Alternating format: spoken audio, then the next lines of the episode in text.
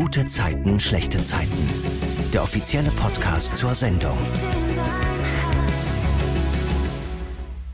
Moin zu einer neuen Folge vom GZSZ Podcast. Hier sprechen wir jeden Freitag um 20.15 Uhr über die vergangene Woche in der Serie und erfahren ganz viele Dinge von hinter den Kulissen. Immer auf RTL Plus Musik und eine Woche später dann auch zu hören auf allen anderen Plattformen. Ich bin Lorraine und ich bin ein bisschen heiser. Ich hoffe, ihr seht es mir nach. Heute darf ich mit Lara Dandelion und Ulrike Frank sprechen. Bei GZSZ spielen sie Zoe und Katrin. Hallo, ihr zwei. Hallo. Hey, hallo. und Lara, äh, schöne Grüße aus deiner Heimat Hamburg. Da bin ich ja gerade. Und du kommst hierher, richtig? Ich komme aus Hamburg, ja. Liebe Grüße zurück. Wir starten äh, die Podcast-Folgen immer mit einer Frage. Ich weiß nicht, ob du vielleicht schon mal reingehört hast. Ulrike, du weißt natürlich Bescheid und vielleicht fängst du an, um äh, Lara noch ein bisschen mehr Zeit zu geben zum Überlegen. Die Frage lautet, was war eure gute Zeit der Woche? Ich hatte ziemlich viele gute Zeiten der Woche, aber am Samstag war ich auf eine Hochzeit eingeladen und das war so, so berührend und schön und hat mir echt viel Hoffnung gegeben zu erleben, wie viel Liebe in der Welt auch sein kann, weil das eben es war auch eine tolle Feier und eine tolle Location und all das und super Essen und oh, also das drumherum war auch wunderschön, aber eben einfach diese echte wahre Liebe ähm, und zwei Menschen, die dann sagen, ja, wir wollen das auch noch besiegeln und wir wollen heiraten. Also das war ein ganz besonderer Moment in meiner Woche. Schön. Ist dir was eingefallen, Lara? Hm. ich glaube gar nicht so einen Moment, aber ich hatte diese Woche sehr viel Zeit für mich. Das ist ja auch nicht immer so, ähm, vor allen Dingen morgens und ähm, konnte deswegen sehr viel Me-Time mitnehmen. Und wenn das Wetter mitspielt, dann ist das ja auch schon immer sehr viel wert. Das stimmt.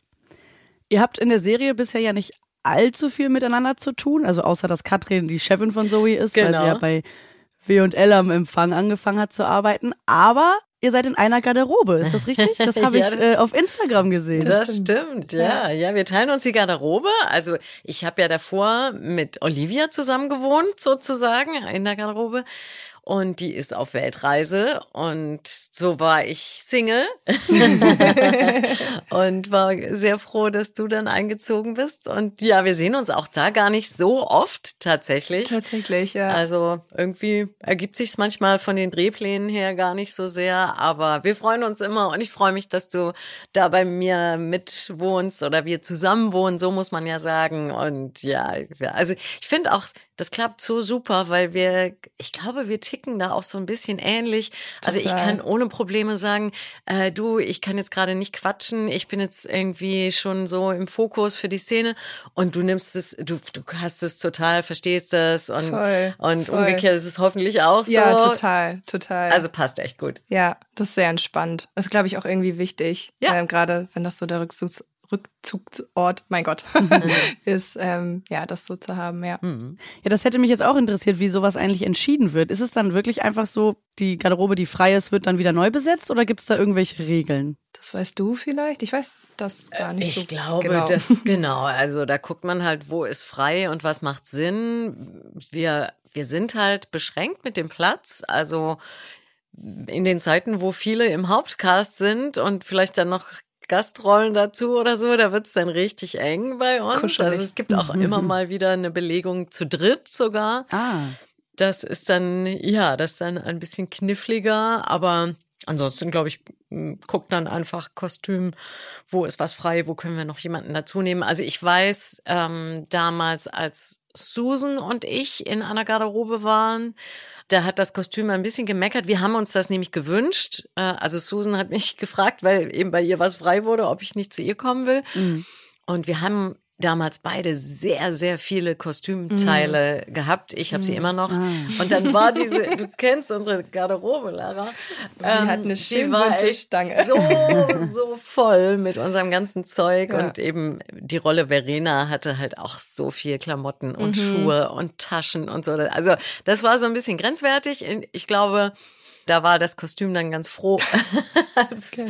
als sich das geändert hat. Aber eben darauf achten die halt auch, dass, dass es irgendwie passt, so von, von den Zeiten. Und manchmal, glaube ich, gucken sie auch, dass es vielleicht zwei Menschen sind, die nicht ständig miteinander drehen. Mhm. Also, weil wenn man jetzt immer die Geschichten zusammen hat und dann zum Umziehen in eine Garderobe geht, das ist auch ein bisschen mühsam. Also jetzt gar nicht, wenn man sich irgendwie mhm. nicht mag oder so, sondern es ist halt umständlich. Also es ist praktischer, Total. wenn man da dann alleine ist. Und äh, ja, das wird sicherlich auch alles mit berücksichtigt. Ja. Ja, ist spannend, das mal so zu erfahren, auf jeden Fall.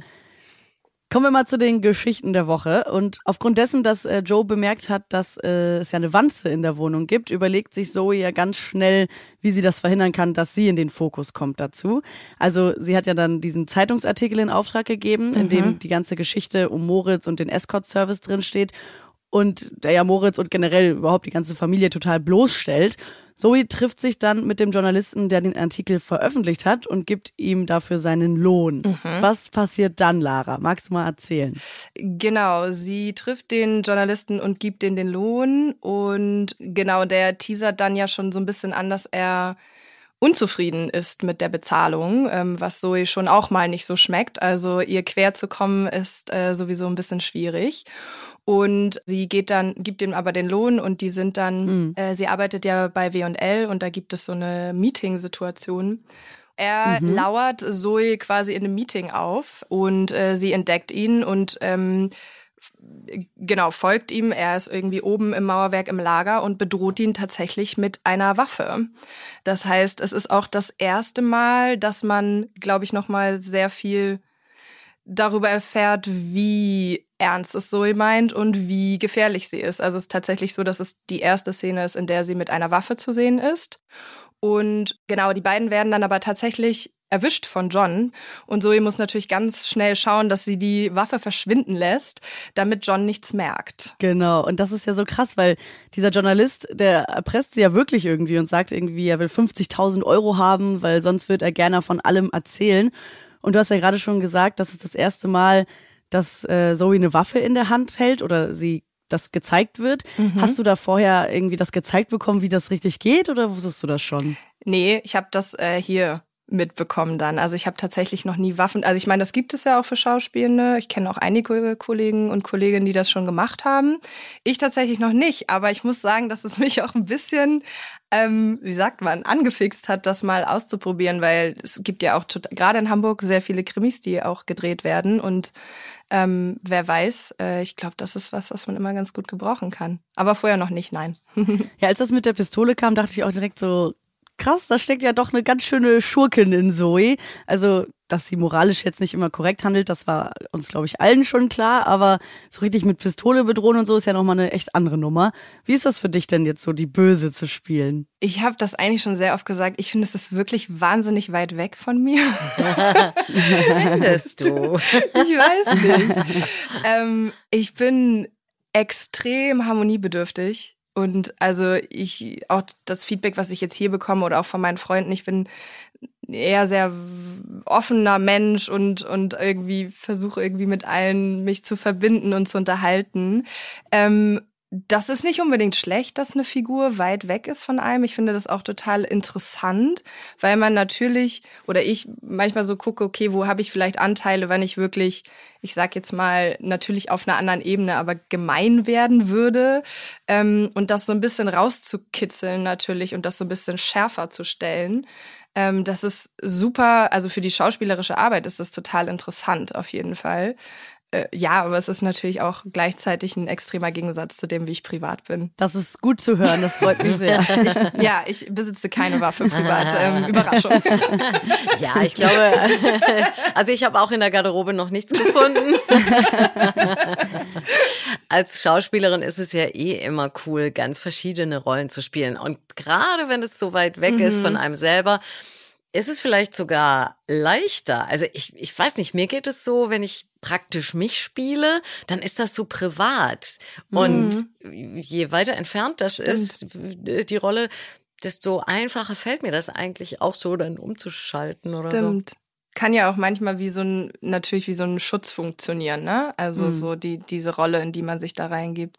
Ja, aber das stimmt. Ja, und wenn wir ehrlich sind, wollen wir doch alle auch die Bösen spielen. Natürlich. das natürlich. macht Spaß. Ja. Ja, Katrin hat ja auch so Tendenzen, nicht immer moralisch korrekt zu handeln. Konntest du Lara da so ein paar Tipps geben vielleicht auch, weil du das ja nein, das braucht die braucht nicht meine Tipps. nein, Ach, das nein, würde nein. ich so nicht sagen. nein, nein, nein. Nee, also klar, Katrin war ja am Anfang die absolut böse. Also es ist auch so lustig. Manchmal kommen noch Leute und sagen, ja, also am Anfang, da waren sie ja so böse. das stimmt. Also da war sie echt richtig hart drauf. Äh, Aber natürlich in 20 Jahren kam da viel anderes noch dazu. Die liebende Mutter, die beste Freundin, äh, die Ehefrau und äh, Teampartnerin mit Gerner und so. Also da sind einfach so viele Farben, dass das jetzt auch viel, viel anderes ist. Aber ja, klar, also ich glaube, das machst du ja auch, das gefällt mir auch gut bei dir, dass das so überraschend manchmal kommt. Also man ist eigentlich total freundlich und dann kommt so, bam, Mhm. kommt so ein Move und dann Mhm. ist es so richtig fies. Und ich finde, die Wirkung ist auch richtig gut, weil wenn man die ganze Zeit fies spielt und man weiß es sozusagen schon, ist auch dann ein bisschen langweilig und auch, ja, also nicht so, nicht so glaubwürdig wahrscheinlich. Also Ja. auf jeden Fall, die Wirkung ist sehr gut so. Vielen Dank.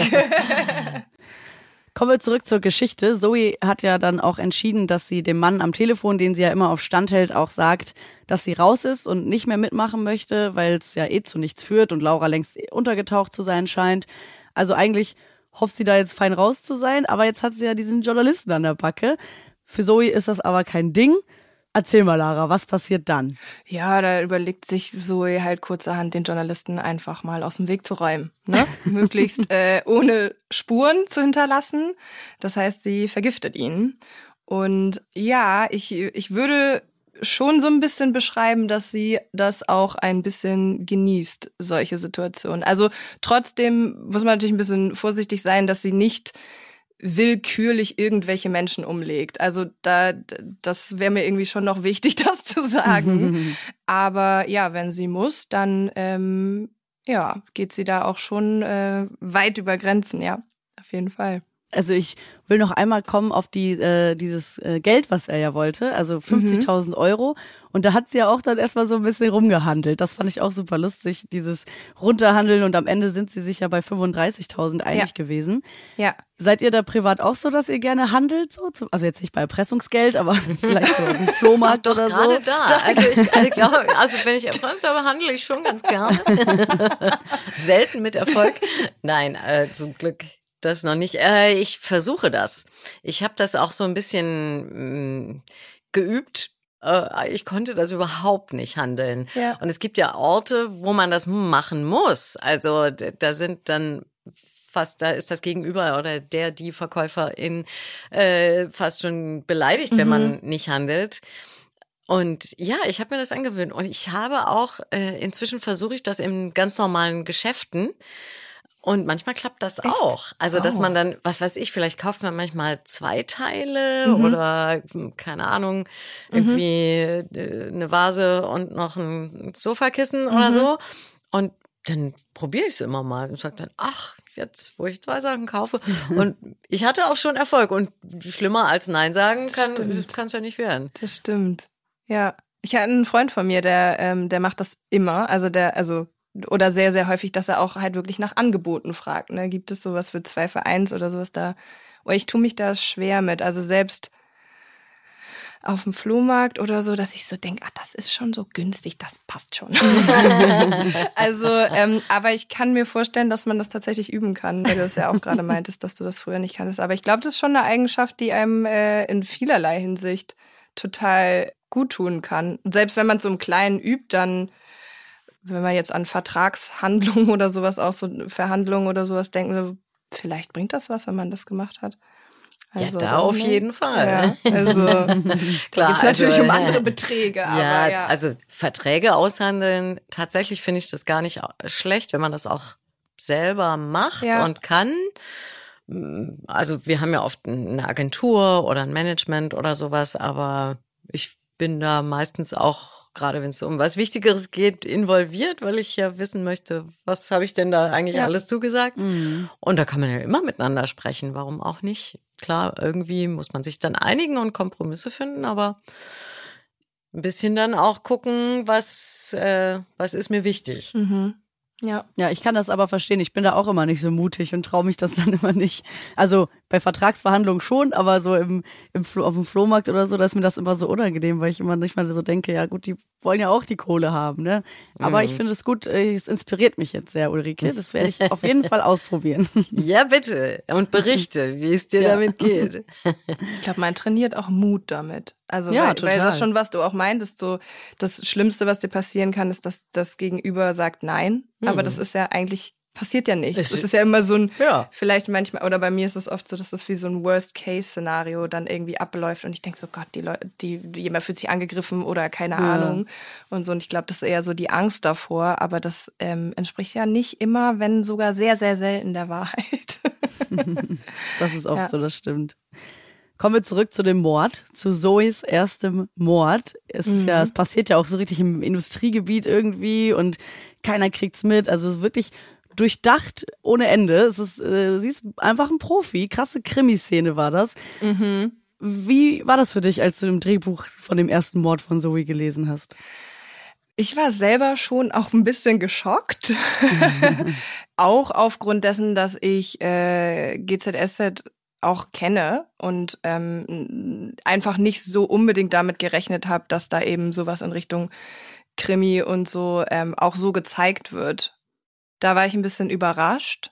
Und ich war auch im ersten Moment tatsächlich ein bisschen überfordert, weil man als Schauspielerin baut man sich natürlich immer Sachen, aber das natürlich einen extrem hohen Betrag braucht eigentlich, bis ich Lara sagen würde, dass ich jemanden umlege. Mhm. Halleluja da hatte ich ein bisschen Sorge am Anfang. Ähm, natürlich erzählt sich das über eine Zoe ganz, ganz, ganz anders und ähm, auch weil man die Figur natürlich auf eine gewisse Art und Weise etabliert hat und so.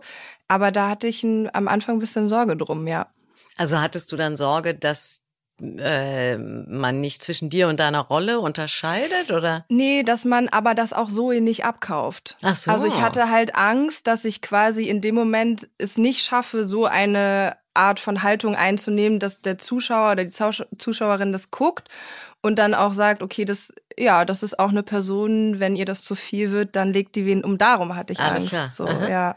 So, ja. Aber das kann ich nicht bestätigen. Also ich als Zuschauerin muss sagen, ich habe es äh, komplett abgenommen und ich habe wirklich mit offenem Mund davor gesessen und dachte, wow, was passiert hier gerade? Also sehr schön, sehr sehr gut gespielt, muss ich wirklich sagen. Ja und auch so, dass man denkt, okay, das hat die nicht zum ersten Mal gemacht. Ja, genau, ja. ja.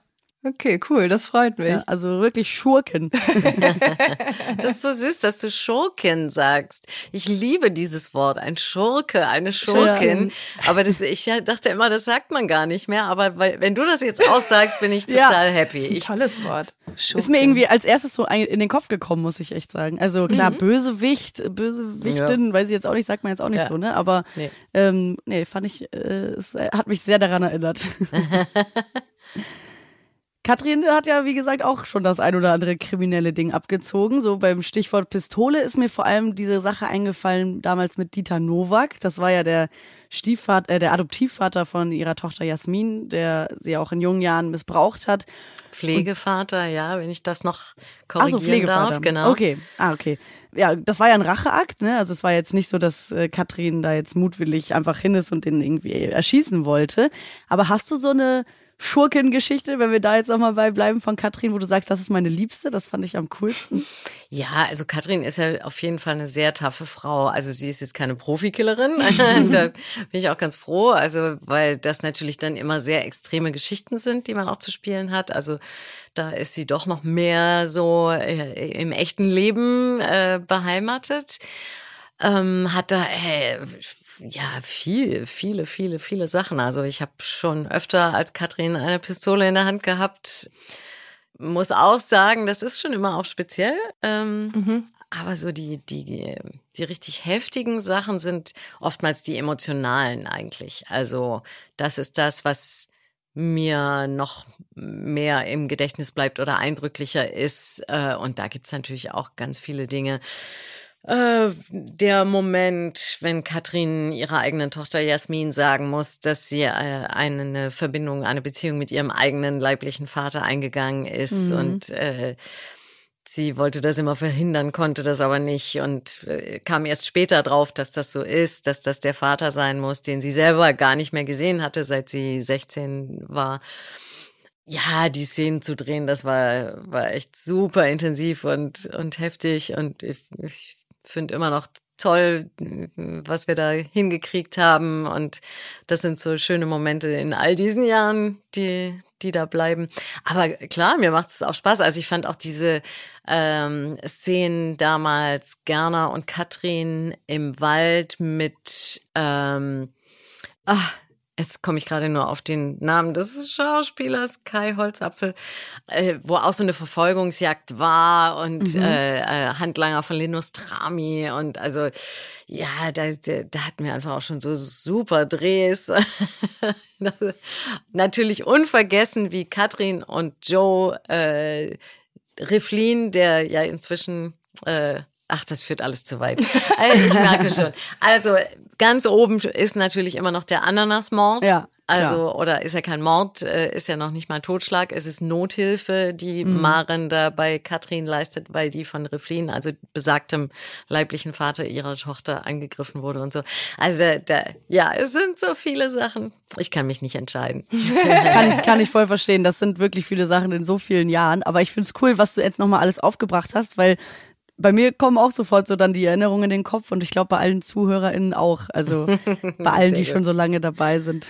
Ja. Aber momentan ist Katrin ja nicht so kriminell unterwegs. Also außer dass sie vielleicht gerade Mitwisserin ist, äh, dass Joe beauftragt hat, dass Lauras DNA gefunden wurde, obwohl das gar nicht stimmt. Aber Gefälscht, ist eine harmlose ja. Sache. Ja.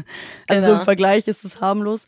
Ja. Ähm, aber es gibt eine Sache, die Katrin ja momentan nicht so passt und das ist Nicole. Das ist Katrins mhm. Halbschwester, die in den Kiez kommt, weil eben deren Vater gestorben ist und Katrin das einzige Familienmitglied wäre, das Nicole noch hat. Aber Katrin will nichts mit ihr zu tun haben. Kannst du da nochmal genau erklären, warum Katrin da so allergisch drauf reagiert? Ja, sehr gerne sogar, weil hm, ich glaube, das ist unheimlich wichtig, dass wir verstehen und wissen, warum sich Katrin so verhält. Und äh, zuletzt haben wir das so richtig vor, glaube ich, 15 Jahren erzählt, äh, dieser ganze äh, Background von Katrin. Also sie ist eben in extrem armen Verhältnissen aufgewachsen. Die Mutter hatte eine Pommesbude dieser Vater, also der gemeinsame Vater dann mit Nicole, also die, die die Halbschwester jetzt ist, die da auftaucht, spielte eigentlich überhaupt gar keine Rolle in Katrins Leben, weil der war eh sofort weg und dann waren da dauernd neue Männer, die auch übergriffig geworden sind bei Katrin und ihr wurde einfach klar, sie muss da raus, sie muss weg aus dieser, aus diesem schrecklichen Leben.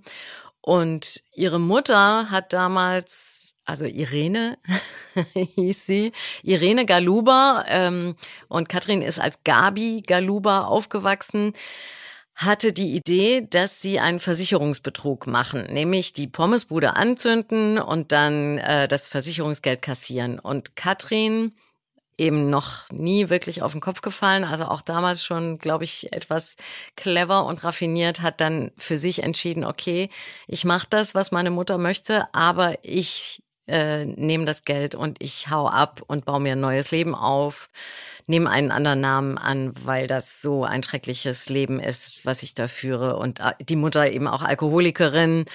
Ähm, ja, also aus dieser Kindheit musste sich Katrin befreien und hat es für sich einfach total abgeschlossen.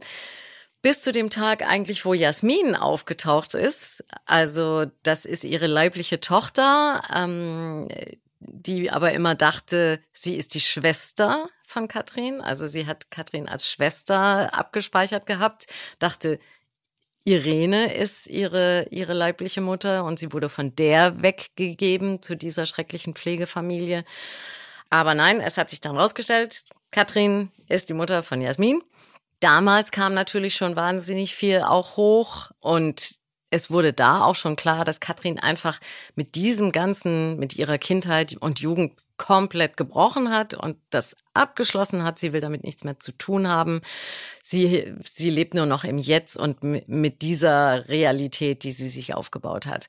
Und deswegen, wenn jetzt Nicole kommt und sagt, ha, wir haben denselben Vater, äh, ich bin deine Halbschwester, dann ist das für sie, sie kennt die nicht. Also sie weiß von der, aber die war noch ein kleines Kind, als sie da abgehauen ist. Also die, die spielt für sie gar keine Rolle ist das so, sie lehnt Nicole ab, weil sie aus dieser Welt kommt. Und natürlich hat, ich glaube, Katrin hat schon auch, sie macht das nicht, weil sie ihr wirklich gar nichts mehr bedeutet, sondern man merkt schon immer wieder oder man hat über die Jahre schon immer wieder gemerkt, dass wenn etwas aus dieser alten Vergangenheit auftaucht, dass ihr das schon auch zu schaffen macht. Also sie ist zwar misstrauisch und sie, sie findet es alles schrecklich, aber natürlich, das ist äh, trotzdem irgendwie in ihr drin. Und deswegen hat sie da, glaube ich, auch, sie muss das unter Verschluss halten.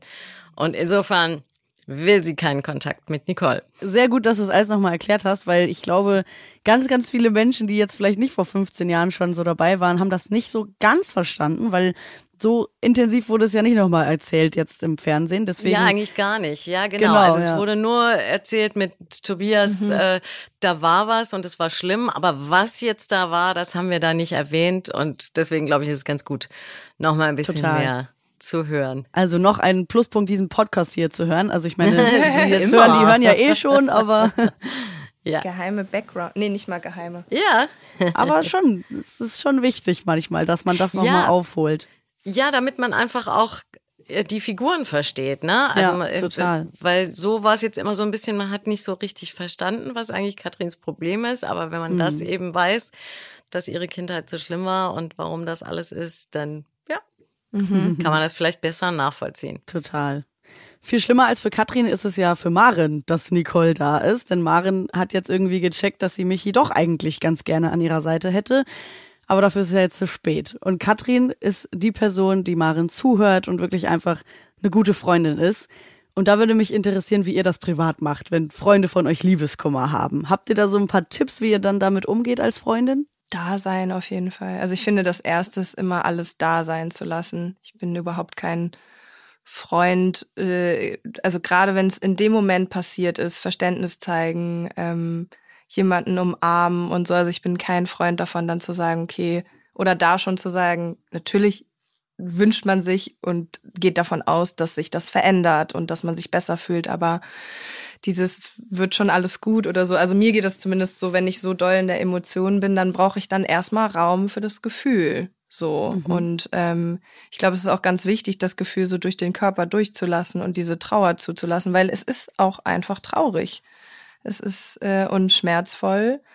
Ähm, und ich glaube, wenn das so alles einmal rausgekommen ist, dann kommt so auch dieser Punkt, dass man, oder so erlebe ich das bei mir, dass sich dann auch von alleine wieder so eine Energie aufbaut und man dann auch mehr nach vorne schauen kann. Aber ja, da sein einfach.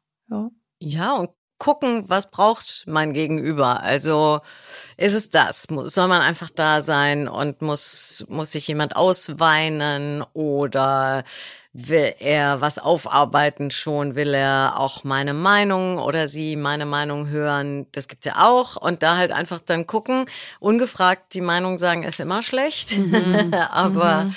wenn man merkt, äh, da ist auch jemand, der tatsächlich was hören will, also auch auch so eine Einschätzung oder liege ich da falsch oder was auch immer, das kann ja auch manchmal hilfreich sein und da da abfragen oder aufmerksam sein, was mhm. gefragt ist. Ja. Dann gibt es ja einen Moment, in dem Michi sich eigentlich bei Maren bedanken will, dass sie im Kiezkauf für ihn eingesprungen ist, damit er eine schöne Zeit mit Nicole haben kann. Übrigens die Zeit, in der er Nicole einen Antrag gemacht hat. Und naja. äh, Michi möchte Maren dann eben zum Dank umarmen, aber sie will das nicht und drückt ihn dann weg. Und er fragt sie dann auch, was los ist und dass es ihm langsam eben so vorkommt, als würde sie Nicole gar nicht mögen. Und Maren setzt dann so an und sagt, dass es ihr vielleicht einfach ein bisschen zu schnell geht mit den beiden, aber Michi versteht überhaupt nicht, was Marens Problem ist, weil er weiß ja auch gar nicht, was ihre Gefühlslage ist. Und dann kommt Katrin dazu. Was sagt sie dann, Ulrike? Äh, was sie genau sagt, weiß ich nicht mehr, aber ich glaube, also sie rettet Maren da so ein klein bisschen, weil sie das so auf sich zieht und sagt, das ist eigentlich mein mein Fehler oder äh, dass es da irgendwie zu zu Missverständnissen gekommen ist weil sie natürlich genau weiß, in, in welcher Zwickmühle Maren auch ist. Und sie weiß eben, dass die noch nicht wirklich da ist, dass sie in diese Konfrontation auch gehen kann oder dass das überhaupt auch thematisieren möchte mit Michi. Ja, ich äh, finde es spannend, dass du gerade sagst, dass sie äh, vielleicht noch nicht bereit war, weil das wäre jetzt auch meine Frage. Wäre es nicht besser gewesen, wenn Maren da endlich mal mit der Sprache rausgerückt wäre? Ja, schwer zu sagen. Also ähm, ich glaube, Maren ist äh, an dem Punkt noch nicht, mhm. weil sie sich eben gar nicht sicher ist, ob das das Richtige für Michi ist. Und das ist ja eigentlich schön, dass Maren nicht so egoistisch ist, dass sie sagt, ich will den mhm. und äh, ist mir doch alles egal, sondern sagt, na ja, aber der will ja die Nicole und aber ich bin mir eben nicht sicher und ich glaube, da ist noch was, aber ganz sicher bin ich mir nicht und deswegen hält sie sich noch zurück, finde ich, spricht total für sie. Das ist ja, glaube ich, auch gar nicht so einfach, wenn man sich da mal so reinfühlt in die Situation. Ja. Also und ich finde es auch total okay, wenn man für den Moment emotional oder nicht emotional, wie auch immer, wie man reagiert. Das ist, man weiß es ja in dem Moment nicht besser und das ist dann auch in Ordnung. Also so, ich, ich bin da auch, das ist schwierig zu sagen, was ist da richtig. und das fühlt sich ja auch für jeden anders an. Also selbst wenn Katrin Maren, vielleicht, vielleicht hätte Katrin anders reagiert, weiß man nicht, aber ja, finde es auch total schön, dass sie da sie als Freundin in Schutz nimmt, so ein bisschen unterstützt und so. Ja. Ja, Später schmeißt Maren dann ja diese Michi-Figur in den Müll, die er ihr damals am Flughafen geschenkt hat. Aber dann holt sie sie doch wieder raus. Also es war doch irgendwie nicht so richtig. Was habt ihr denn mal weggeworfen, wo ihr es dann danach bereut habt? Also eigentlich nichts, was jetzt emotional so belastet ist oder be belegt oder so eine Bedeutung hat. Ich habe einfach, mir geht's regelmäßig so, dass ich versuche, meinen Kleiderschrank oder Schuhe oder so auszumisten, mhm. weil ich ja auch weiß, das ist wichtig und die dann weiterzugeben. Äh, und mir geht es regelmäßig so, dass ich irgendwas aussortiere und dann kommt der Moment, wo ich sage, ah, da könnte ich ja die Schuhe anziehen. Ah, nee, die, die habe hab ich nicht mehr gegeben. Also ich glaube, ich gebe immer das Falsche weg. Und die anderen Sachen, die liegen dann weiter im Schrank und werden nicht angezogen. Also ich habe da kein gutes Händchen. Witzig. Ich glaube, mir wird da gar nicht, äh, ich tue mich da gar nicht so schwer. Also ich weiß eine, ja, ich habe tatsächlich mal nach einer Trennung sehr viel Sachen von ihm weggeschmissen, aber ehrlicherweise ist es auch, also ich habe das in einem sehr emotionalen State gemacht. Ich war noch sehr jung, aber ehrlicherweise ist das auch okay. Das ist ein bisschen das, was ich meinte. Also es ist jetzt irgendwie nichts, also ich weiß, ich habe trotzdem gute Erinnerungen an diesen Menschen und an diese gemeinsame Zeit und so und das nehme ich halt trotzdem nehme ich dann trotzdem mit. Aber also ich, ich kenne das auf jeden Fall. Ich weiß, dass ich mal so Schuhe anhatte auf einem Konzert und die ich dann selber irgendwie beklebt oder bemalt habe. Ich weiß es nicht mehr. Die finde ich, fand ich aber auch irgendwann gar nicht mehr schön. Aber hm. es war wirklich schwierig, mich davon. Ich glaube, die sind sogar noch bei meinen Eltern zu Hause. Ähm, aber da würde es mir sehr schwierig, also weil dann kommen diese Erinnerungen und das wirklich wegzuschmeißen ja, das finde ich dann schwierig. Ja, für Maren war es ja auch nicht das Richtige, deswegen hat sie es wieder rausgeholt. Außerdem hat sie entschieden, dass sie Michi und Yvonne den Kiezkauf komplett überlassen will und raus aus dem Pachtvertrag möchte. Maren will jetzt einfach mal nach vorne gucken und sich umorientieren. Wenn ihr das jetzt machen müsstet und keine Wahl habt und nicht mehr schauspielen dürftet, was würdet ihr dann beruflich machen, wenn ihr dann jetzt umsatteln müsstet? Da mir diese Frage schon oft in Interviews gestellt worden ist, mhm. äh, weiß ich die Antwort schon. Tatsächlich ähm, könnte ich mir einen Handwerksberuf gut ah. vorstellen. Vielleicht, weil ich da so ein klein bisschen reingeschnuppert habe, weil wir ja so unser Stadthaus modernisiert haben und ganz viel selber auch versucht haben zu machen, weil wir damals auch wenig Geld hatten. Und ähm, da habe ich gemerkt, dass ich das total super finde. Also ich finde das wirklich tolle Berufe. Ich freue mich auch, dass die jetzt wieder an Wertschätzung gewonnen haben, dass viele Menschen sich sehr, sehr bewusst sind, wie wichtig das ist, was die können und was sie tun. Und ich, ja, ich kann mir da, also äh, ich kann mir sogar Elektrikerin vorstellen. Also ich mhm. müsste natürlich eine Lehre machen und den Beruf lernen und so, aber dazu hätte ich Lust. Mhm. Das habe ich, glaube ich, sogar ähnlich beantwortet mal, auch in einem Interview. Auch was Handwerkliches. Also ich äh, komme ja auch aus dem Tanz. Ich könnte mir auch vorstellen, so ein Mix, ähm, ja, Menschen so in den Körper zu bringen. So, also so Richtung freien Tanz. Ich weiß nicht, ob man das schon tanztherapeutisch nimmt. Also Therapeutin, glaube ich, könnte ich nicht äh, so, also, also so ein bisschen sowas dazwischen. Könntest so, ja noch ne? lernen. Das stimmt, aber ich, ähm, nee, also mir nur die Probleme von anderen Leuten, also ich finde, da muss man sich richtig gut von abgrenzen. Es würde mich, glaube ich, nicht glücklich Okay, machen. aber das also was ich. könntest du dir, was, was könntest du dir vorstellen, ist ja auch sozusagen gefragt. Gar Mm. Ja. nicht nur, was du könntest, sondern was würde dir Spaß machen. Aber ich, ich weiß es nicht. Ich weiß es nicht. Also es ist irgendwie traurig, das so zu sagen. Aber ich, ähm, ich, es ist wirklich wahnsinnig schwierig. Ich habe sehr viele Nebenjobs gemacht. Mhm. Ähm, und ich glaube schon, oder ich erlebe viele Schauspielenden so, dass sie eher schnell lernen. Auch, Mhm. ne, man muss dann ja, Ja. streckenweise vielleicht mal einen Nebenjob machen, weil man gerade nichts hat oder wie auch immer.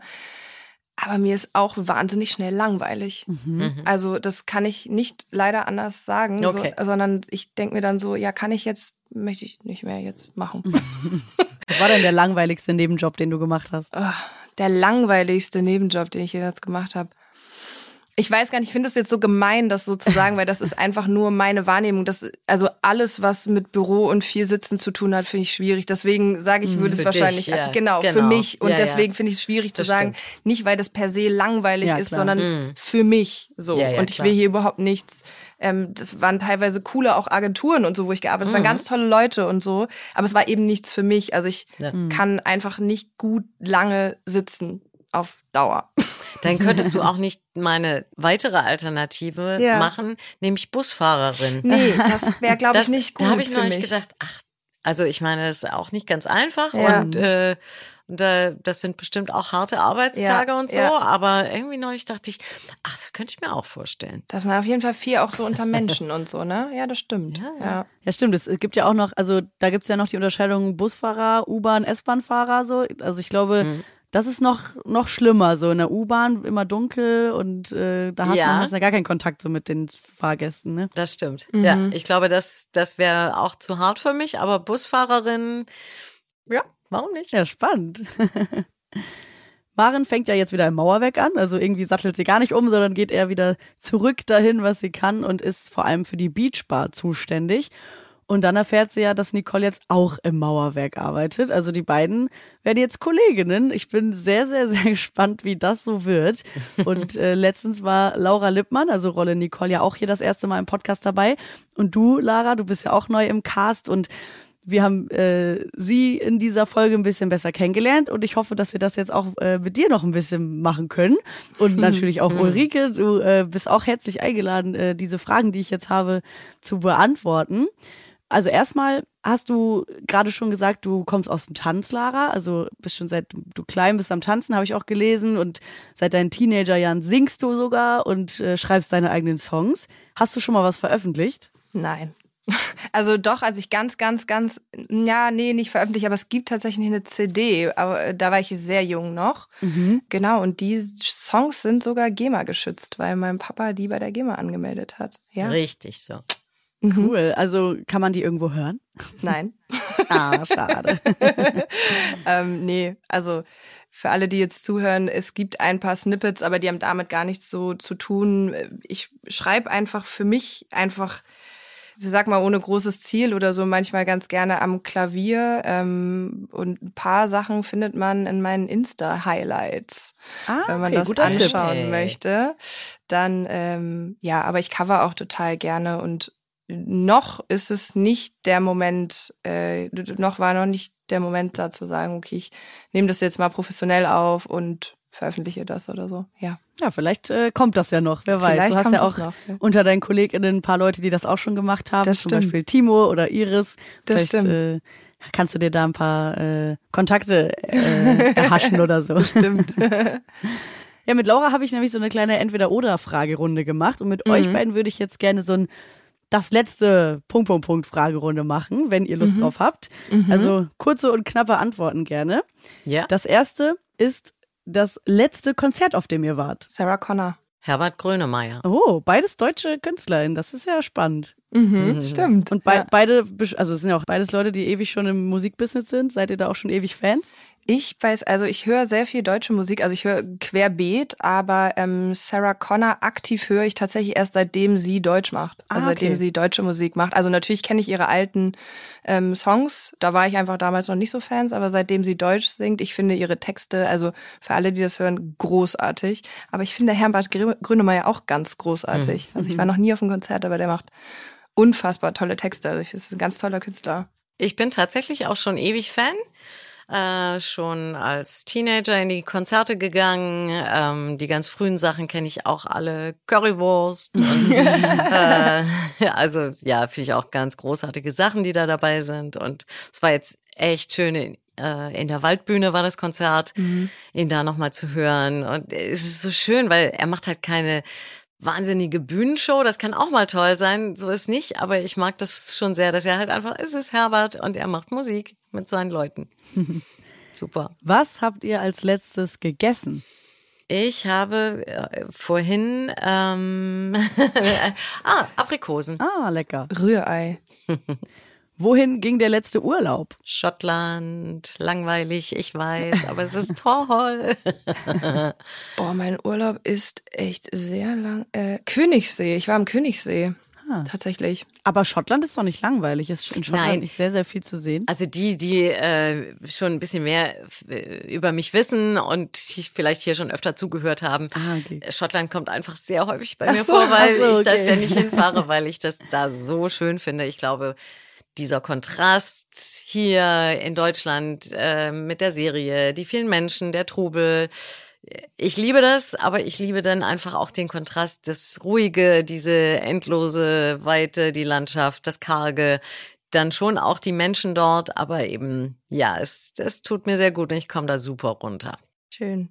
Ich habe übrigens gelogen, es war Mallorca, fällt Aha. mir gerade ein. Ach, guck. Ja, und Ja. es war gar nicht so lange her, letztes Jahr. Stimmt, ich war mit meiner Mama auf Mallorca. Entschuldigung. Ja. Am Ballermann oder eher so Nein. abseits? Nein, ich bin gar kein, äh, generell nicht so ein Feiermensch. Nicht, nicht Ah, mehr. okay. Ich habe das, als ich jung war, äh, viel gemacht. Ja, und jetzt ähm, bin ich eher so Kandidatin, ach, schon 23 Uhr. Ja, dann gehe ich mal ins Bett jetzt. Auch am Wochenende. Ja, schon eher. Also ja, ich bin schon mal ein bisschen länger wach, aber ja, feiern muss ich nicht mehr so oft. Ja, verstehe. Sehr langweilig. Nein. Ihr seid beide nicht langweilig, ob Schottland oder nicht feiern. es ist sehr spannend, hier alles über euch zu erfahren. Ja, genau, das stimmt. Und ich wünschte, ich könnte so früh ins Bett gehen. Ich kann, ganz oft auch unter der Woche. Oder wir müssen ja da Mhm. Ja. echt teilweise richtig früh raus, um halb fünf und so Scherze. Mhm. Und ich komme einfach so schlecht ins Bett. Also ich, ich bin oft, wenn ich nach Hause komme, das ist ja dann, was weiß ich, halb acht, acht, halb Mhm, neun mhm. oder so, dann bin ich so müde. Ja. Und dann setzen wir uns ja meistens nochmal hin und lernen Text für den nächsten Tag oder so. Und, Und dann, dann werde ich wieder wach. wieder hoch, ne? Ja, ja. Und dann denke ich so um elf, halb zwölf, so, ja, okay. Jetzt geht's los. und jetzt müsste ich eigentlich ins Bett. Also Ja.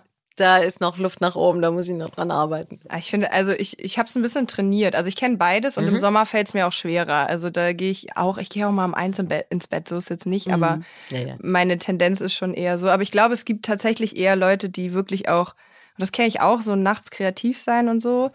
Aber ich liebe es, morgens früh aufzustehen. Also wenn ich das schaffe, dann das ist Wow. Ich mag das total. Ja, es ist hingegen, ich kenne wenig KünstlerInnen tatsächlich, die das, die das sagen.